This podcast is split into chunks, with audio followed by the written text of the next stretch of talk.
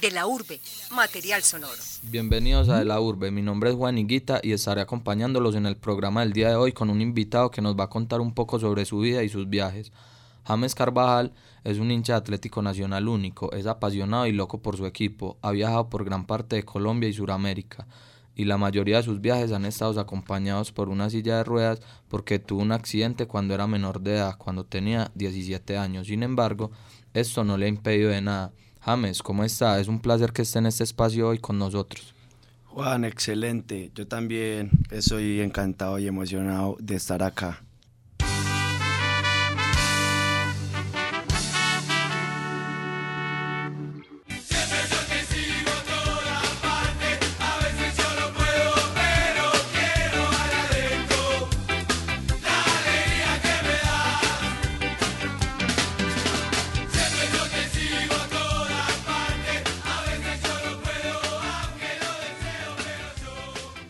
James, ¿por qué no puede caminar? Eh, a mis 17 años de edad recibí un disparo por un desplazamiento. ¿Cómo fue eh, ese descubrimiento a su pasión por viajar? Yo fui pues al estadio desde 12, 13 años de edad, entonces aún era un niño. El error que cometieron en mi casa fue enviarme al estadio con la cara en con un escudo nacional, con las gominas verde. Eh, ya en la tribuna conocí personas quizás mucho más apasionadas que yo. Llegué a ver que vendían manillas, calcomanías, que hacían muchas cosas para ir a un, a un partido visitante y me nace a mí también querer acompañar al equipo. ¿Cómo fue ese cambio de viajar cuando podía caminar y luego de quedar en la silla de ruedas? Eh, bueno, cuando yo podía caminar, eh, de pronto era con permiso de la casa, que en realidad tuviera el dinero completo. Ya cuando caí en la silla, eh, ese amor pues me creció aún mucho más y ya sé que Nacional va a jugar, que yo puedo fallarle, pero en realidad ya no me nace. Ya desde que estoy en la silla mi objetivo es acompañar a Nacional a todos los estadios. Usted ha viajado por casi todo Colombia y a qué países de Sudamérica ha ido? Eh, Ecuador, Perú, Bolivia, Paraguay, Brasil, Chile. ¿Y cuál ha sido el país que más le ha gustado de todos estos y por qué? Brasil, por la alegría, el corazón de la gente, eh, su selva, el fútbol, el idioma, cómo tratan al mismo colombiano y otra vez el fútbol. En realidad el fútbol sí hace parte de ellos. Eh, yo la otra vez escuché que usted decía que en Brasil nadie aguanta hambre, que mejor dicho, si usted tiene hambre, sino que diga, y que todo el mundo le corre. ¿Cómo es eso? Sí, señor, eso es correcto, por eso es algo de lo que más me gustó, ya que nosotros muchas veces viajamos y no contamos con el dinero de la comida. Allá teníamos la oportunidad de comer como come cualquier persona normal, con un real. Y en realidad si no tuvieras el real, también existe la posibilidad de que te brinden el plato de comida. Bueno, James, de todos esos viajes, eh, hoy nos vamos a enfocar en uno en específico, el viaje del año 2014 en el que usted dejó la silla de ruedas y se fue en una motoboxer de parrillero para Argentina. ¿Cómo surge la idea de este viaje? Eh, bueno, nosotros, con el compañero que me fui, que es el dueño de la moto, eh, nosotros somos integrantes de la banda pirata. Hemos llegado a otras ciudades sin dinero y, y en camiones y en la parte de atrás.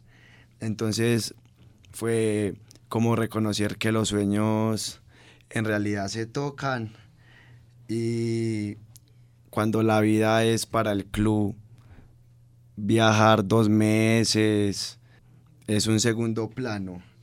Entonces, creo que la idea nació al nosotros hablar y reconocer que no era justo quedarnos solo porque no teníamos la plata del avión o, o, los pasajes necesarios para pagar buses de frontera a frontera.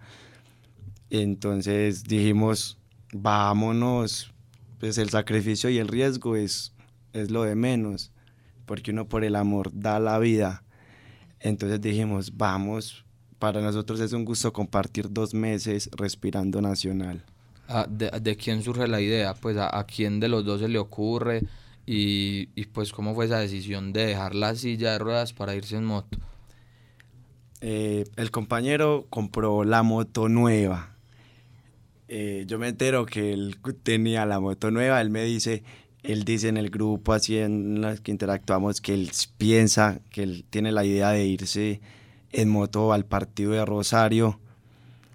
Eh, yo también pues ya con mi pasión yo decía que bueno, estoy en silla, ¿quién me va a llevar? Yo cómo hago yo tampoco tengo la plata.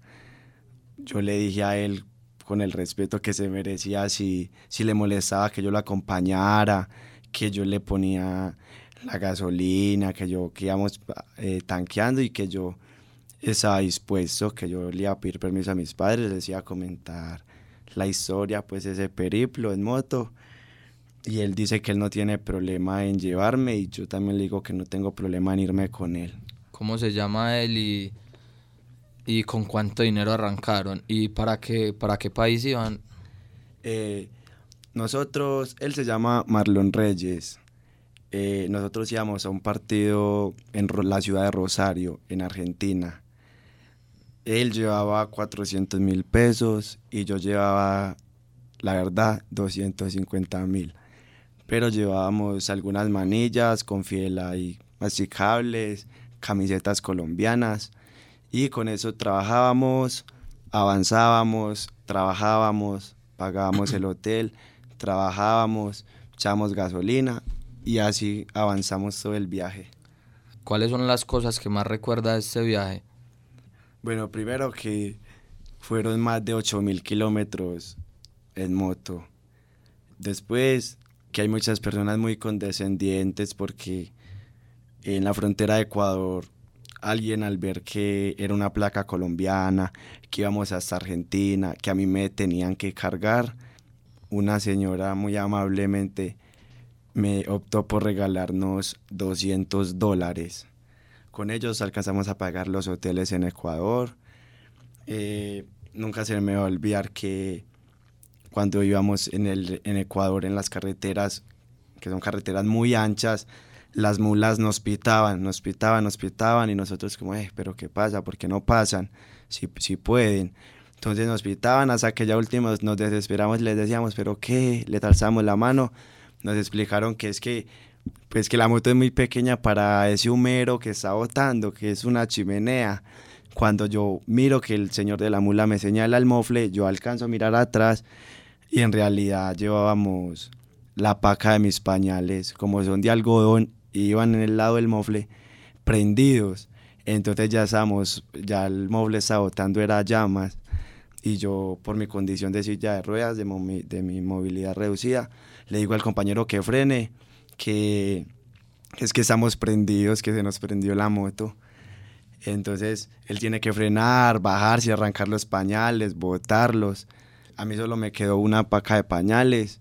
En Bolivia ya empezamos a conocer la nieve. Entonces eso hizo que, que yo expulsara, que yo orinara más. No contaba con los pañales suficientes. Y ahí empecé a reconocer el dolor. Yo asimilaba que algo me dolía, que me dolían las piernas. Cuando llegamos a la ciudad de La Paz, yo tuve que hacerme incluso un video y, y estaba con mi piel consumida. Así el orín ya me había quemado la piel y tuve que pasar de Bolivia hasta Paraguay en, en, buses. También fue una experiencia bonita cuando cruzamos el desierto del Chaco en Paraguay. No, y ver cómo la gente se asombraba también, que es que era una moto muy pequeña, que venía desde Colombia y ya estamos en Argentina, o sea, fue mucho lo que recorrimos, la, el sacrificio, ver amanecer, ver anochecer, ver qué pasa un día, una semana, un mes y todavía estás en una moto más de 90 días por 90 minutos de fútbol fue interesante. Cuando usted se vio todo quemado, pues por, porque no, ya no contaba con los mismos pañales con los que había salido, pues por lo del incendio, ¿qué fue lo que lo llevó a, a como a no desfallecer, a no decir, no, yo me devuelvo, ahora sí ya estoy muy quemado? La opción, lo primero que dijeron mis padres fue que me volviera, que ellos me iban a mandar el dinero. Pero es que estábamos a, a unos 20 días del partido, ya no faltaban seis países, sino uno. Entonces, como le decía yo anteriormente, uno por el amor da la vida, yo ya consideraba que, que era un sacrificio más, solamente tenía que hacer un sacrificio más. Cerré mis ojos, les dije que me enviaran dinero para comprar pañales, cremas y continuar en buses. Y continuamos, fuimos hasta, fuimos a, a entrar por Yacuiba, Argentina, nos dijeron que no por todos los requisitos que le piden a uno como colombiano ingresar a Argentina. Sin embargo, no, se continuamos, eh, yo llegamos a Paraguay, yo llegué en bus, el compañero llegó en la moto y, y ya en la ciudad de Argentina ya empezamos a tener inconvenientes para el ingreso. Ustedes, ustedes se separaron pues cuando usted empezó a viajar en buses y se veían en el próximo destino o cómo hacía? Sí, él, él desde La Paz me, me montaba en el bus, ya él sabía en qué ciudad me iba a bajar, yo llegaba claramente primero y, y esperaba en la terminal que él llegara, me recogiera y volvíamos, me montaba otro bus, lo volví a esperar y así hasta que llegamos pues al objetivo que era Argentina. Bueno, usted me dice que su objetivo era entrar a un partido y que fue un viaje como de dos meses. Sin embargo, no pudo entrar a ese partido. ¿Por qué no pudo? Eh, nosotros ya teníamos una carta de invitación, teníamos claro para dónde íbamos, que era la ciudad de Rosario. Eh, sin embargo, llegamos a Paraguay, eh, yo presenté mi pasaporte porque yo iba legal y me decían que, que es que no cumplía con los requisitos de 50 dólares por día, pasajes de entrada y salida ya pagos y que la carta de invitación tenía que ser por notaría. Entonces me pusieron en el pasaporte el que en República Argentina salida y me decían que si yo iba a ingresar de manera ilegal y me cogían eran cinco años que, que me iban a negar la entrada ya. Entonces como Nacional juega todos los años opté por, por no, pues sí lloré, la verdad es el fracaso del fútbol en mi vida personal y nada, yo les dije que Nacional iba a ser para siempre y que yo el otro año volvía. Entonces usted, usted decía devolverse. Y esa vez ya que, porque yo no contaba con silla de ruedas, mi amigo, el de la moto, no estaba a mi lado. Entonces yo quedé solo, sin nada que en la frontera. Me tocó incluso decirle a las personas de la frontera de, de Paraguay si me eran tan amables, por favor, me dejaban ingresar otra vez al país de ellos para que mi papá me pagara un avión desde Asunción hasta Medellín. Entonces, eh, el compañero con el que usted viajó sí continuó su viaje. ¿Usted, pues, fue una decisión de los dos o una decisión de uno o cómo fue ese momento? No, yo veo que al compañero sí le entra mucha tristeza al ver que todo lo que hicimos fue juntos y que ya había un desbalance y yo también consideré que no era justo que el sacrificio que él hizo se pierda solo porque a mí no me dejaron ingresar de manera legal, porque cuando usted está enamorado hay muchas posibilidades o maneras de hacer más cosas. Entonces yo le dije a mi papá que no era justo, que igual nosotros llevamos una bandera que nos representa, que yo ya me sentía a gusto de haberla llevado hasta la frontera que entonces mi amigo va a continuar. Yo tomé la decisión de que él continuara, yo quería que él continuara y yo le dije a mi papá que no, que la única vía era lo más viable, era que mandaran por mí en avión, ya que yo no tenía silla para devolverme y que mi compañero continuara. Y así fue, él con su dolor me dio la mano hasta el último instante, no tuvo tiempo para mí, me acompañó al hotel, al otro día me llevó al aeropuerto y entre lágrimas, entre nuestra pasión, cantando juntos, gritando en la moto hasta el aeropuerto. Me acompañó, me montó, incluso faltaban solo tres, es que faltaban dos días para el partido, por eso yo digo que fue mi fracaso en el fútbol y por ende no me pierdo ningún partido, porque a mí me deportan y yo llego a Medellín a verme el partido por televisor. Fue muy duro ese, ese momento, me imagino, después de dos meses viajando, ya estar en la frontera de Argentina y tener que verse el partido por televisión. Demasiado, ver cómo se me pasó, todo lo que nos pasó y ya el único consuelo que me quedó fue haber visto a mi compañero que sí logró entrar y con la bandera de nosotros dentro del estadio. Eh, ¿Usted se arrepiente de ese viaje? No, no, para nada, para nada, de verdad que no.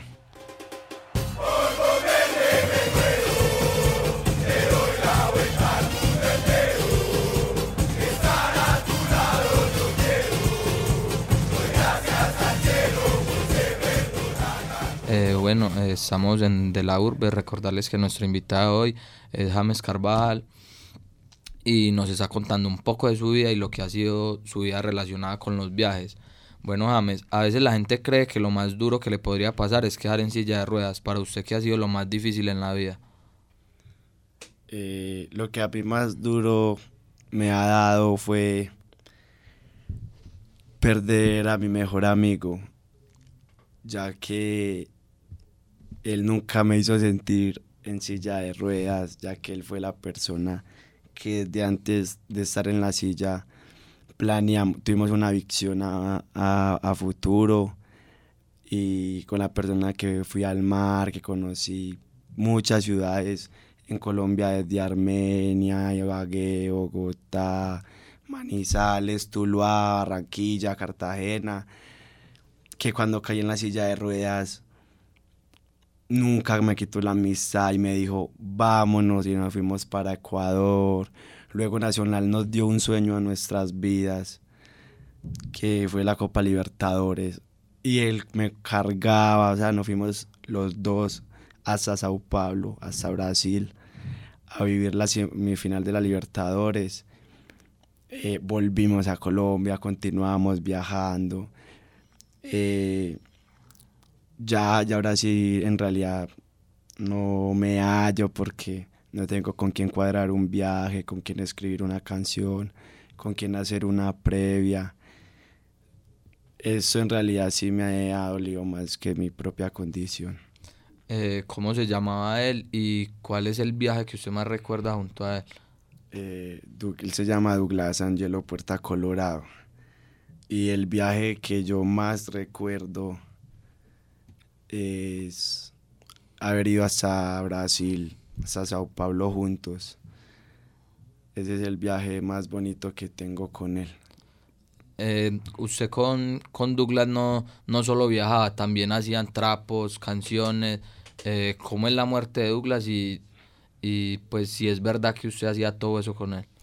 Eh, nosotros vivíamos, nosotros vivimos en la Comuna 5 él vivía en la parte de arriba, yo en la parte de abajo, y empezamos a juntarnos con todos los compañeros, incluso Douglas, la persona que nos incitaba y nos decía, qué bueno viajar todos juntos, qué bueno irnos para otra ciudad todos, y empezamos a crear nuestra bandera, nuestro nombre, nuestras fiestas, nuestras propias canciones, y, y empezamos a recorrer Colombia, y así hasta que dijimos, ir a Brasil es el sueño de nuestras vidas y lo vamos a cumplir.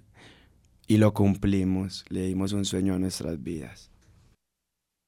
Quiero contarles lo que siento con respecto a campeón. Es que el verde se ha robado todo mi corazón. Yo juraba que la vida nunca me iba a enamorar, pero de repente un día vine a ver a Nacional. Vamos, vamos, vamos, vamos, Nacional, porque la Libertadores es la banda inmortal.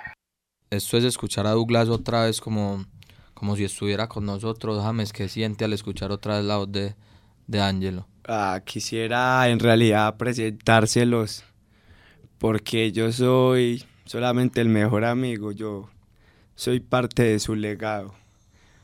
Ojalá ya que les saca, pudieran conocer que gracias al mismo ya somos personas que defienden el equipo, que hacen parte del equipo, que,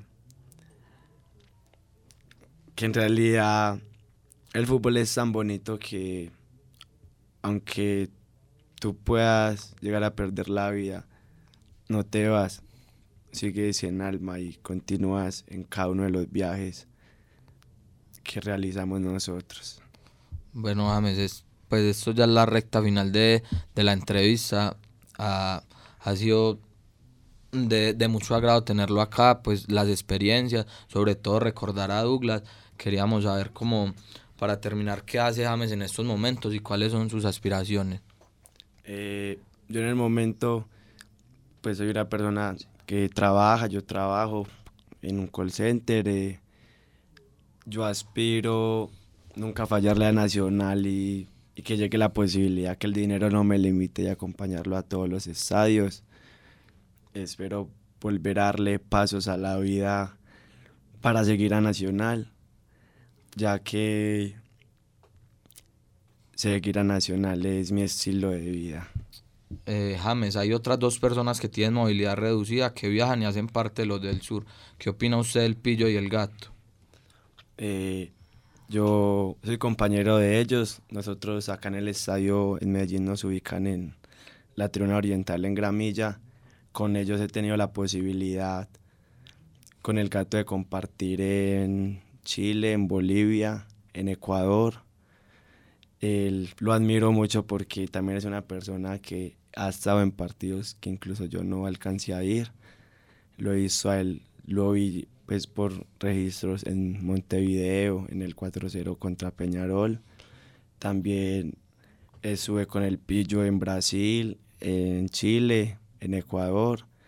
Y también tengo registros del que asistió a, a la final con River en, en Argentina entonces es muy gratificante y para mí es muy enorgullecedor ver que, que es que la pasión, el amor, eso no va en las piernas y que aunque sea muy indiferente para el mismo club y para quizás un resto de gente, Nacional ha creado el amor y, y nosotros se los estamos demostrando. Eh, bueno, James, para finalizar, yo le quiero regalar como una especie de poema mío hacia usted que se llama Déjalo ser. Que quien es James, déjalo ser. Que está loco, dejó la silla de ruedas y se fue en moto por amor, déjalo ser. Su equipo es su pasión, su locura y su delirio, déjalo ser. Se obsesionó por una, por una amistad que lo cuida desde el cielo, déjalo ser. Que quien es James, déjalo ser. Él es mi amigo, se lo presento, pero vos por favor, déjalo ser. Bueno, llegamos al final de este programa en De la Urbe. Muchas gracias a James por asistir a este espacio y compartir sus historias con nosotros. Eh, este programa se puede hacer gracias a la dirección de Alejandro González y el acompañamiento de David Berrío en cabina. Esto fue todo por hoy. Nos despedimos con James. Eh, Juan, hasta luego. Muchas gracias. Eh, muy agradecido con todos de verdad y qué bonita experiencia y qué bonito es recordar a mi amigo. De la urbe, material sonoro.